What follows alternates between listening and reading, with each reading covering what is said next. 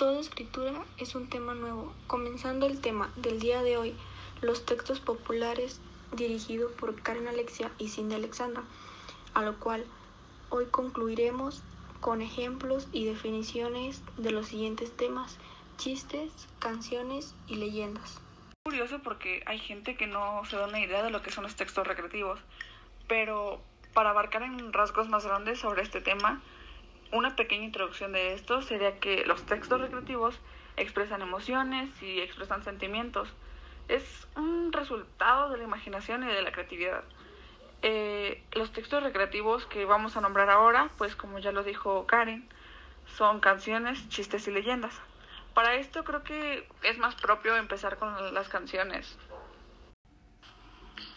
Estando de acuerdo contigo de que es un muy buen tema empezar por la canción, lo cual es un texto muy popular que tiene mucha diversidad. Tiene un montón de características particulares, a lo cual la canción no es nada si no tiene música, la cual es su acompañante. De lo contrario sería una simple prosa o verso, porque canción sin música no es canción. Exactamente, porque para mí no hay nada que exprese más sentimientos que una canción.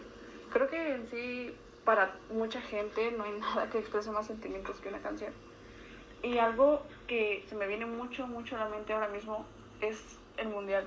En el mundial la gente, bueno, los mexicanos cantan Cielito lindo querido, canciones que para acá son muy significativas. Y creo que eso es un muy buen ejemplo sobre un texto recreativo.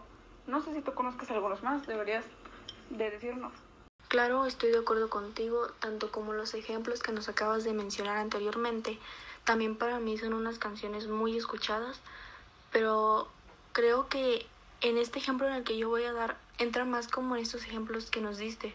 Es algo como un poco más representativo, algo más mexicano y pues en mi opinión, en mi punto de vista, opino que aquí también puede entrar la canción El son de la negra, ya que es algo que se escucha pues normalmente en cualquier tipo de evento como bailable, es algo más mexicano.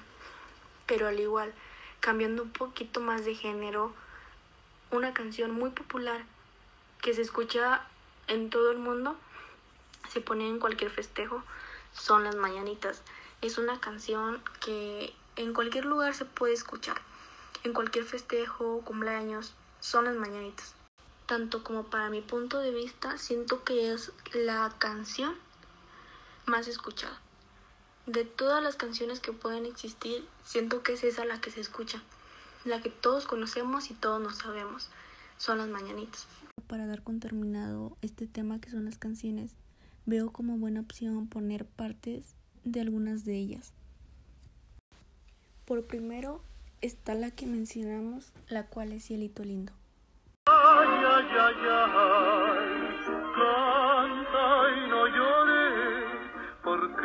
Cantando se alegran cielito lindo los corazones.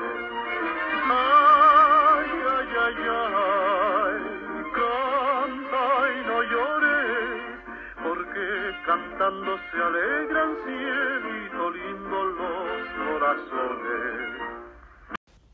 Por segundo ejemplo, les mostraremos la canción a la cual consideramos más popular en el mundo, las cuales son las mañanitas. Son las mañanitas que cantaba el rey David, hoy por ser día de tu santo, te las cantamos aquí.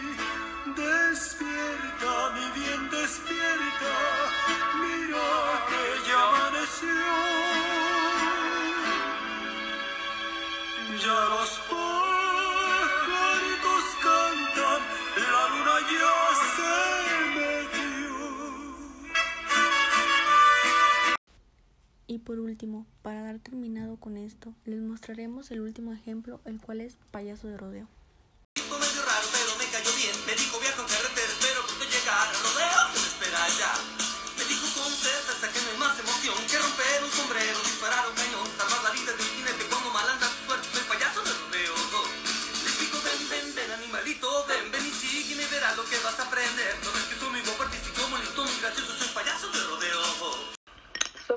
Ejemplos, pero sobre todo creo que las canciones son el texto más popular en este sentido y el más entendible. Pero ¿por qué mejor no pasamos a explicar otro tema? Pueden ser los chistes. Me parece una muy buena idea ya que tenemos mucho de calor sobre estos temas.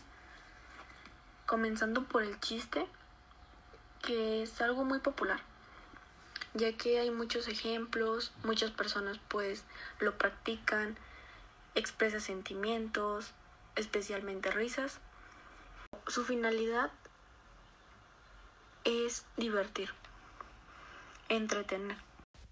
Para que entiendan un poco más sobre estos de los chistes, hay unos muy famosos, los cuales se llaman los chistes de Pepito. Para darles a conocer un poco más sobre esto, les pondremos algunos ejemplos.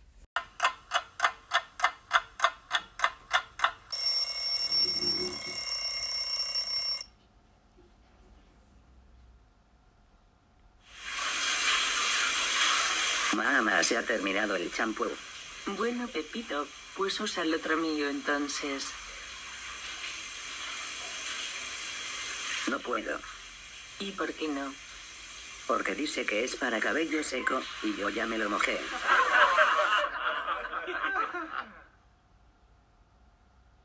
Pepito entrega la tarea y el profe le dice, Un momento, le falta la presentación. Ay, disculpe, damas y caballeros. Tengo el honor de entregar el día de hoy la tarea.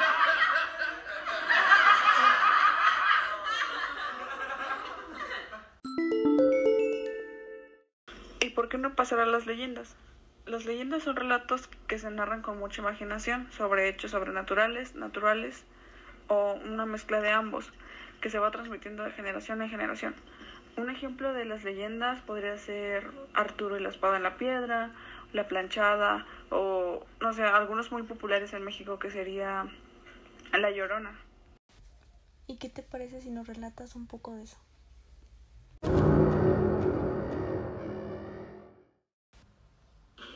Claro, en esta ocasión voy a narrarles la leyenda de Tepostecat. Tepostecat nació una princesa cuyo embarazo fue producto del amor de un pajarillo. El pequeño fue nombrado por su madre como Tepostecat. Ella era inmensamente feliz con su niño. Sin embargo, cuando los padres de la princesa se enteraron de aquel bebé, se molestaron mucho con ella, ya que no estaba casada, por lo que lo obligaron a abandonar al niño lejos de su hogar. Al abandonarlo, la princesa lo dejó cerca de un hormiguero. Fue entonces cuando las hormiguitas lo alimentaron con gotas de miel que obtenían de un panal de abejas. Poco después de alimentarlo, las hormigas dejaron al bebé cerca de un maguey. Al tenerlo entre sus pencas, el maguey lo cobijó y alimentó con el agua miel que llevaba en su interior.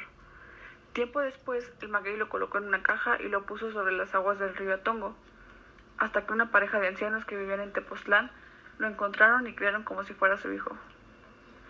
El pequeño Tepostecat creció hasta convertirse en un fuerte y hábil guerrero. Un día, una malvada serpiente llamada Mazacuatl apareció por Xochicalco, amenazando a los habitantes de aquel pueblo. El padre adoptivo de Tepostecat fue elegido para acabar con aquella espantosa criatura, pero el hombre se encontraba muy viejo y cansado, por lo que Tepostecat decidió tomar su lugar y luchar contra la serpiente. Para ello, el joven tomó muchos trozos de obsidiana y al estar luchando contra la criatura, le cortó las entrañas con los cristales, terminando así con su vida. Me gustó mucho, lo cual me dio una idea de también ponerla de la llorona. Creo que sería muy agradable.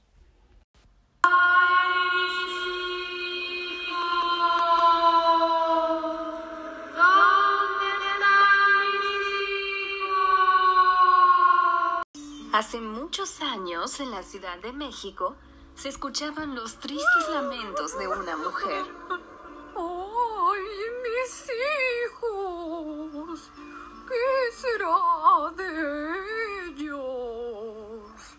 Decía una voz perturbadora.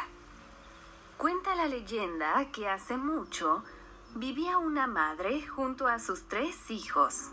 Mira, mamá. Mira lo que estoy haciendo. Mira lo que estamos haciendo. ¿Te gusta? El padre de los niños los había abandonado hacía mucho tiempo, hasta que un día aquel hombre regresó.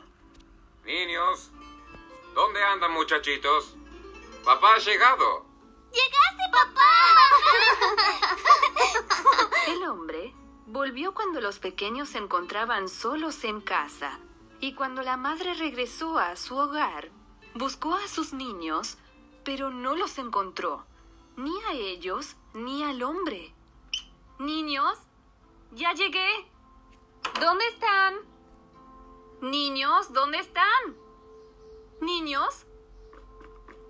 Niños, ¿dónde están? Niños. ¿Dónde están, niños? Salió y buscó por todo el pueblo, llorando y gritando los nombres de sus hijos, sin poder encontrarlos. Niños, ¿dónde están?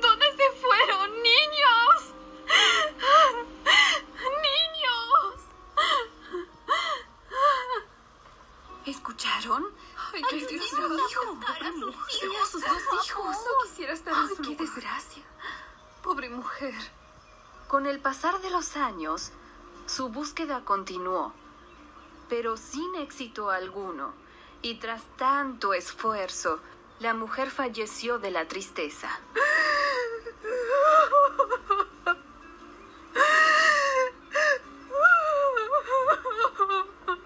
Desde entonces, su espíritu errante vaga todas las noches buscando a sus hijos, llorando y lamentando por los alrededores de los pueblos.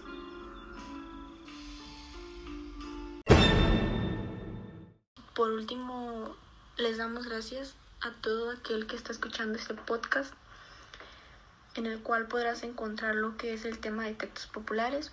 Agradecemos mucho por haberse tomado el tiempo para escucharnos.